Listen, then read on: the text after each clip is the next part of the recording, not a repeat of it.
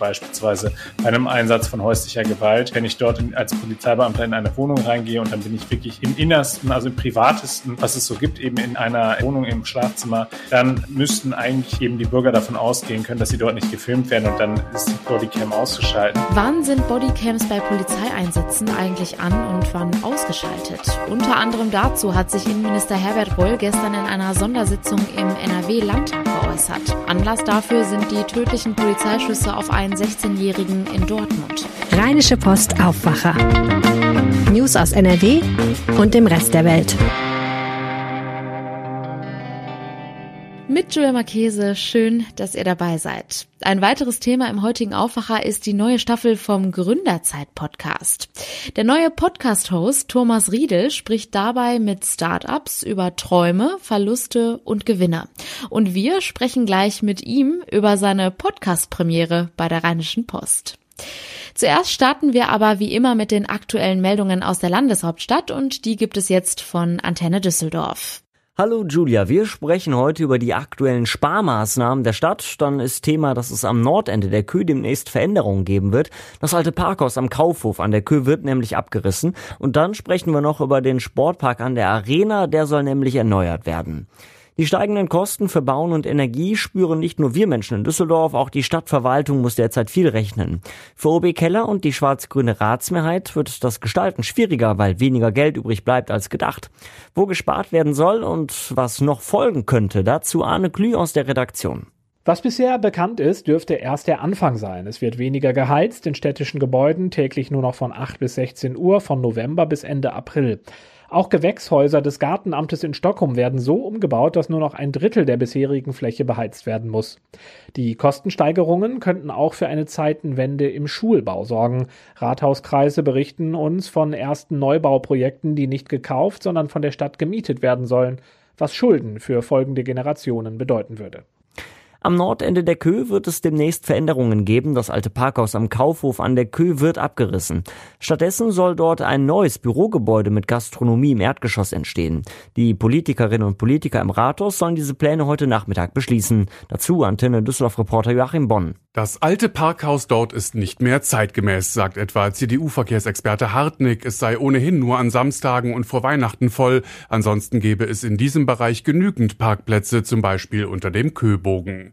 Den Abriss des Parkhauses werden wir wohl nächstes Jahr erleben. Der anschließende Erweiterungsbau soll sich mit seiner Fassade am Kaufhof orientieren. Unter anderem sind auch neue Schaufensterfronten geplant. Ein konkretes Verkehrskonzept muss die Politik später noch gesondert beschließen. Die Wege im Sportpark neben der Arena in Stockholm sollen langfristig erneuert werden. Sie sind teilweise in einem schlechten Zustand, heißt es von der Stadt.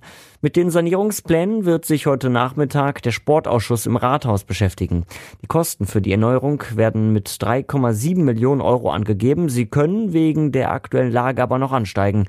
Dazu noch einmal Antenne Düsseldorf-Reporter Joachim Bonn. 14 Spielfelder und eine Rundlaufbahn gehören zum Arena Sportpark, außerdem die Leichtathletikhalle und eine Beachvolleyballanlage.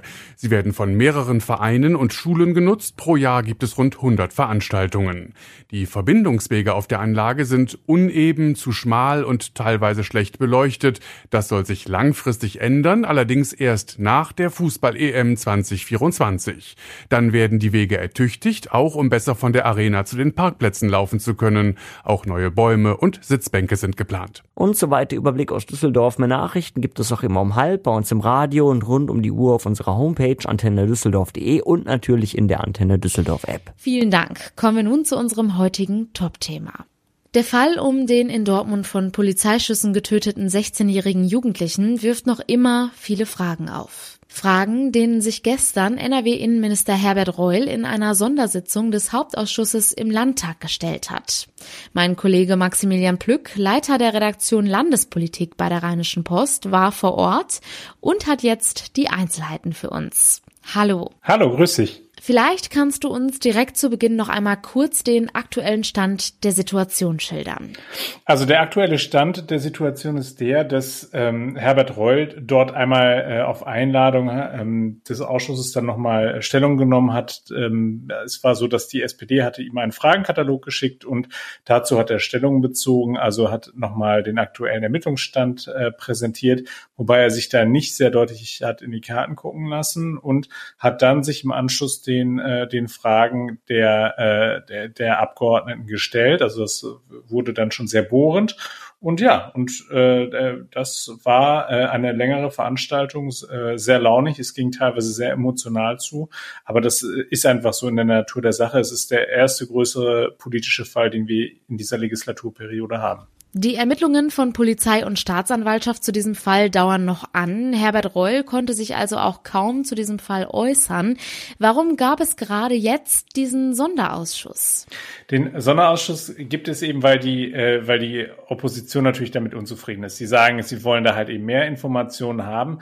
Und Reul hat sich dann eben am Ende auch mit einem Trick beholfen und hat dann sehr, sehr hypothetisch über verschiedene Dinge geredet, die dort eben jetzt gerade im Raum stehen. Also es wird ja viel diskutiert einerseits einerseits über Bodycams, es wird viel diskutiert über äh, die Zahl der Schüsse, die dort abgegeben worden sind und so weiter.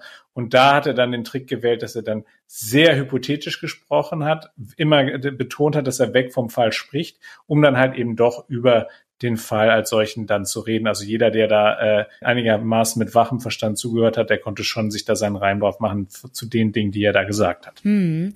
Du hattest es gerade schon angesprochen, das Thema Bodycams. Die waren bei dem Vorfall des 16-jährigen ja ausgeschaltet. Gab es denn dazu etwas, was Innenminister Herbert Reul sagen konnte? Dazu konnte er was sagen und zwar ging es da insbesondere um die Frage, wann dürfen die denn überhaupt angestellt sein? Und da sagt er, haben sie eine ganz klare Rechtslage. Das heißt, laut Polizeigesetz in NRW ist die Aufzeichnung personenbezogener Daten dann unzulässig, wenn sie den Kernbereich privater Lebensgestaltung zuzurechnen seien. Also das heißt, ähm, er hatte, er hatte dann auch ein schönes Beispiel gebracht. Er hat gesagt, zum Beispiel, wenn man äh, sich in einer Schlafzimmersituation befindet, also beispielsweise bei einem Einsatz von häuslicher Gewalt, äh, wenn ich dort in, als Polizeibeamter in eine Wohnung reingehe und dann bin ich wirklich im, im Innersten, also im Privatesten, was es so gibt, eben in, in einer in einer Wohnung im Schlafzimmer, dann ähm, müssten eigentlich eben die Bürger davon ausgehen können, dass sie dort nicht gefilmt werden und dann ist die Bodycam auszuschalten. In diesem Zusammenhang spielte das halt eben eine Rolle, weil ähm, im Raum steht, dass der Jugendliche suizidal war. Das heißt also, dass er sich äh, ähm, das Leben nehmen wollte. Und ähm, da hat dann die Argumentation von Reul ging in die Richtung, dass er gesagt hat, eben auch das sei einer eben dieser Kernbereiche privater Lebensgestaltung. Also wenn sich jemand dann dort mit Suizidgedanken trägt, der, also der Junge soll dort gesessen haben und sich ein Messer an den Bauch gehalten haben, mit dem er dann später die Beamten angegriffen haben soll und dann halt eben erschossen worden ist. Ähm, und da hat er dann auch gesagt, äh, hat wörtlich gesagt, wie würden Sie sich denn fühlen, wenn Ihnen in dieser Situation auch noch mitgeteilt wird, dass Sie gerade dabei gefilmt werden? Also das war schon recht emotional und es war halt eben ähm, die Argumentation, mit der er halt eben rechtfertigt, dass seine Polizisten eben die Bodycams nicht angemacht haben. Er ähm, hat zudem auch nochmal darauf hingewiesen, dass er gesagt hat, wofür haben wir die eigentlich angeschafft? Sie sind ursprünglich dafür angeschafft worden, deeskalierend zu wirken, äh, also quasi als Schutz für die Polizisten. Das heißt also, der Polizist äh, kann einem Gegenüber, der gerade dabei ist, ihn anzugreifen, sagen, äh, Junge, ich stelle jetzt hier meine, meine Bodycam an und dann, äh, das geht auch innerhalb von Sekunden, so wie das da gestern im Ausschuss geschildert worden ist. Also das ist jetzt kein langwieriger Prozess, sondern ein, ein äh, Knopfdruck auf die Bodycam, dann läuft die auch. Und dass dann halt eben der Angreifer dadurch abgehalten wird, weil dann eben beweisfähiges Material von ihm aufgenommen wird. Ähm, da hat äh, Herbert Roll nochmal gesagt, dafür sind, sind eben diese Bodycams da und die Grünen äh, Fraktionschefin Verena Schäffer hat auch nochmal gesagt, nach dem Motto, sie ist sehr, sehr zurückhaltend, was es angeht, diese Dinger die ganze Zeit laufen zu lassen, weil dann wäre man in einem Bereich der permanenten Videoüberwachung. Kommen wir auch noch einmal zu den Schüssen, die abgegeben wurden. Insgesamt sind sechs Schüsse gefallen, fünf davon trafen den Jugendlichen. Sie wurden aus einer Maschinenpistole abgegeben. Was wurde dazu gesagt? Genau, und da hat Roy auch nochmal darauf verwiesen, das hatte er in der Vergangenheit auch schon gesagt, dass die Maschinenpistole eben auch tatsächlich Ausstattung eben sei. Also es sei jetzt nicht ein Gerät, was nur den SEK-Beamten, also den Spezialeinsatzkommandos äh, zur Verfügung stünde, sondern es sei halt eben tatsächlich auch für den normalen Wachdienst durchaus äh, ein probates Mittel. Allerdings, und das war mir ähm, so nicht klar, und das rückt sozusagen diese ganze Veranstaltung in ein besonderes Licht, hat er gesagt, ähm, die Maschinenpistole gehöre zwar zur Standardausrüstung jedes Streifenbeamten und sei nie keine Spezialwaffe, aber äh, nach der Erlasslage ist mit der Maschinenpistole nur die Abgabe einzelner Schüsse zulässig. So, da, und dann hat äh, der Inspekteur der Polizei, ähm, der, der dort quasi fachkundig ist, ähm, der Michael Schemke, hat dann nochmal erläutert, was ich denn tun muss, um eben diese, diesen, äh, an dieser Maschinenpistole einzustellen, dass ich halt eben in diesen Dauerfeuermodus komme. Und das sagte er einen sehr entscheidenden Satz, wie ich äh, fand. Er hat gesagt, wer heute auf Dauerfeuer stellt, muss es ganz ge bewusst gemacht haben und das ist nicht erlaubt. Das heißt also, da sehen wir den Anknüpfungspunkt, den jetzt halt eben wahrscheinlich auch die Staatsanwaltschaft im Zusammenhang mit dem Polizisten, der geschossen hat, verfolgen wird. Das heißt also, äh, gegen den wird ja ermittelt wegen gefährlicher Körperverletzung mit Todesfolge. Ähm, da kann man schon dran ablesen, dass da offensichtlich was im Argen liegt. Und ähm, auch wenn Reul klar gesagt hat, er möchte den Ermittlungen nicht vorweggreifen, konnte man da schon den Eindruck gewinnen, dass das für diesen Beamten noch sehr, sehr unangenehm werden dürfte. Hm, okay. Gibt es denn schon Anhaltspunkte, wie es künftig weitergehen wird? Es gibt klare Anhaltspunkte. Der äh, Innenminister hat gesagt, er werde nun prüfen, ob er diese Ermittlungsakten, die es dort gibt, die bislang unter Verschluss gehalten werden, äh, ob er die möglicherweise relativ zeitnah eben den, den Ausschussmitgliedern zur Verfügung stellen kann. Und dann äh, dementsprechend wird er dann halt eben dann auch reagieren. Ähm, das heißt, es, was er aber auch schon gesagt hat, ist unabhängig davon, ähm, wie jetzt die Ermittlungen weiter vorangehen, würden halt eben schon erste Schlüsse daraus gezogen werden. Es ist so ein bisschen schwierig. Einerseits will er halt eben nicht in diese Vorverurteilung reingehen. Andererseits ist, glaube ich, auch dem Minister klar, dass dieses, diese ja wirklich tragische Geschichte mit äh, dem tödlichen Ausgang für einen 16-jährigen Jungen, der halt eben hierher geflohen ist, um eigentlich in Sicherheit zu sein und dann ausgerechnet von Polizisten, die ja für die Sicherheit der Bürger zuständig sind, dann äh, äh, ums Leben gekommen ist. Also dass das am Ende Konsequenzen haben wird, ist eigentlich ausgemachte Sache. Das heißt, das betrifft auch die Frage des Taser-Einsatzes. Ähm, das hat Roy gestern auch nochmal gesagt. Zweimal ist der Taser eingesetzt worden, hat nicht funktioniert. Da wird man auch nochmal genau hinschauen müssen. Man wird nochmal hinschauen müssen bei der Frage nach der Ausbildung bei der Frage danach, was sind Vorgaben, die man möglicherweise machen kann, um halt eben äh, den den Polizisten, den normalen Streifenpolizisten klarzumachen, in welcher Situation kann ich halt eben das SEK zur Hilfe holen, weil wie schnell sind die dann auch da? Also da sind noch ganz viele Fragen, die offen sind, die unbeantwortet sind, ähm, die sicherlich die Innenpolitiker auch noch in den kommenden Monaten äh, beschäftigen werden. Und am Ende wird das Folgen für die Polizeiarbeit in Nordrhein-Westfalen haben. Das ist ganz klare Sache. Vielen Dank, Maximilian Plück. Sehr gerne. Über die aktuellen Entwicklungen halten wir euch natürlich jederzeit auf RP Online auf dem Laufenden und auch hier im Aufwacher.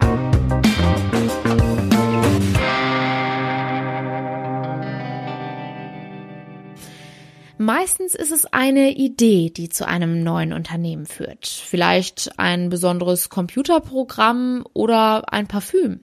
Bevor man richtig Geld verdient und es mit etablierten Unternehmen aufnehmen kann, ist man ein Start-up. Hat wahrscheinlich jeder schon mal gehört. Bei uns, bei der Rheinischen Post, beschäftigen wir uns schon lange mit jungen Unternehmen und Gründern, die uns ihre Geschichte erzählen. Seit gestern läuft die dritte Staffel Gründerzeit Podcast bei uns und jetzt bei mir zu Gast ist der neue Moderator Thomas Riedel. Hallo Thomas. Hallo Julia. Gestern ging es los und es war auch deine Podcast-Premiere bei der Rheinischen Post. Warst du nervös? Ja, super nervös. Das äh, erste erster Podcast bei der RP äh, ist natürlich super spannend und dann noch in einem neuen Format, äh, sehr ausführlich, sehr umfangreich. Es ist auch total viel Arbeit. Also äh, ja, war, war super viel äh, zu tun und ich bin super gespannt, wie es natürlich ankommt. Ich bin ja tatsächlich absolut keine Startup-Expertin, deshalb machst du ja auch den Podcast. Ich denke bei Startups direkt an die Höhle der Löwen im Fernsehen. Bin ich da richtig oder ist das eigentlich was ganz anderes? Nee, das ist schon gar nicht so falsch. Also was Höhle der Löwen wirklich geschafft hat, ist das Thema Startups so ein bisschen in die Breite zu tragen. Von dem her ist das erstmal okay, wenn du da an die Höhle der Löwen denkst. Äh, freut mich natürlich dann, wenn du auch ein bisschen weiter denkst oder wenn das nur der Startpunkt ist für weitere Überlegungen, weil was da meistens präsentiert wird, ist sozusagen, sag ich mal, der Anfang oder ja, da, ich meine, es geht ja oft um Kleiderbügel oder so. Das ist zwar cool, aber letztendlich Startups ist auch viel Digitalkram und äh, da, der kommt da eigentlich seltener vor bei Höhle der Löwen. Und das, da fängt es eigentlich erst so richtig an. Also Startup bedeutet eigentlich oft auch digitale Geschäftsmodelle, ja, Internet und alles, was damit zu tun hat. Wann hast du denn angefangen, dich für Startups zu interessieren? Oh, das war schon total früh, so vielleicht vor circa zehn Jahren oder so.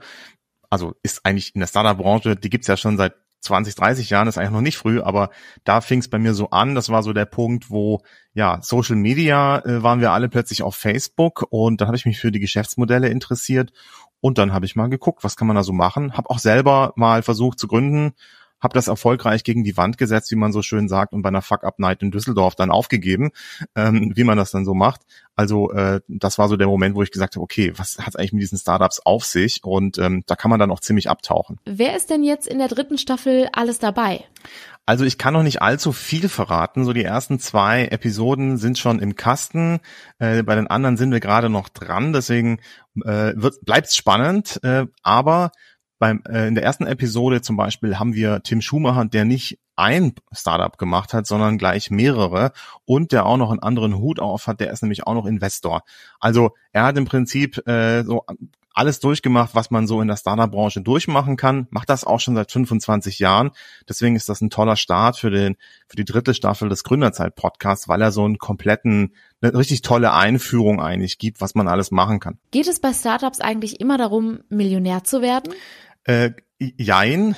Also nein. Nein, eigentlich, also Klar, also bei den allermeisten Startups ist das so. Da geht es darum, einfach reich zu werden. Und das hat so ein bisschen auch, das ist, also, das ist so ein bisschen oldschool Startup-Denke, ja. Also wie schaffe ich es sozusagen besonders schnell, trickreich mit einem coolen Hack reich zu werden? Ähm, ja, das, das ist, bei den meisten Fällen ist das so. Mittlerweile gibt's aber auch neue Einflüsse in die Startup-Szene. Früher ging es darum, unbedingt ein Unicorn zu werden, also eine Bewertung zu haben von einer Milliarde Dollar. Heute gibt es zum Beispiel auch Zebra-Startups. Da geht es dann drum, sich eher um gesellschaftliche Themen auch zu kümmern. Also zum Beispiel um Nachhaltigkeits-Startups, Climate Tech, aber auch um soziale Bereiche. Also warum soll es nicht möglich sein, ein cooles Startup zu gründen, wo es darum geht, irgendwie anderen Leuten zu helfen oder Support zu geben. Vielleicht erzählst du uns auch noch mal kurz, für wen ist denn unser Gründerzeit-Podcast etwas? Brauche ich da Vorwissen? Also an Vorwissen muss man eigentlich gar nicht so viel mitbringen. Ich glaube, es hilft, wenn man weiß, was das Internet ist und eine Domain und so, aber das weiß ja eigentlich mittlerweile jeder.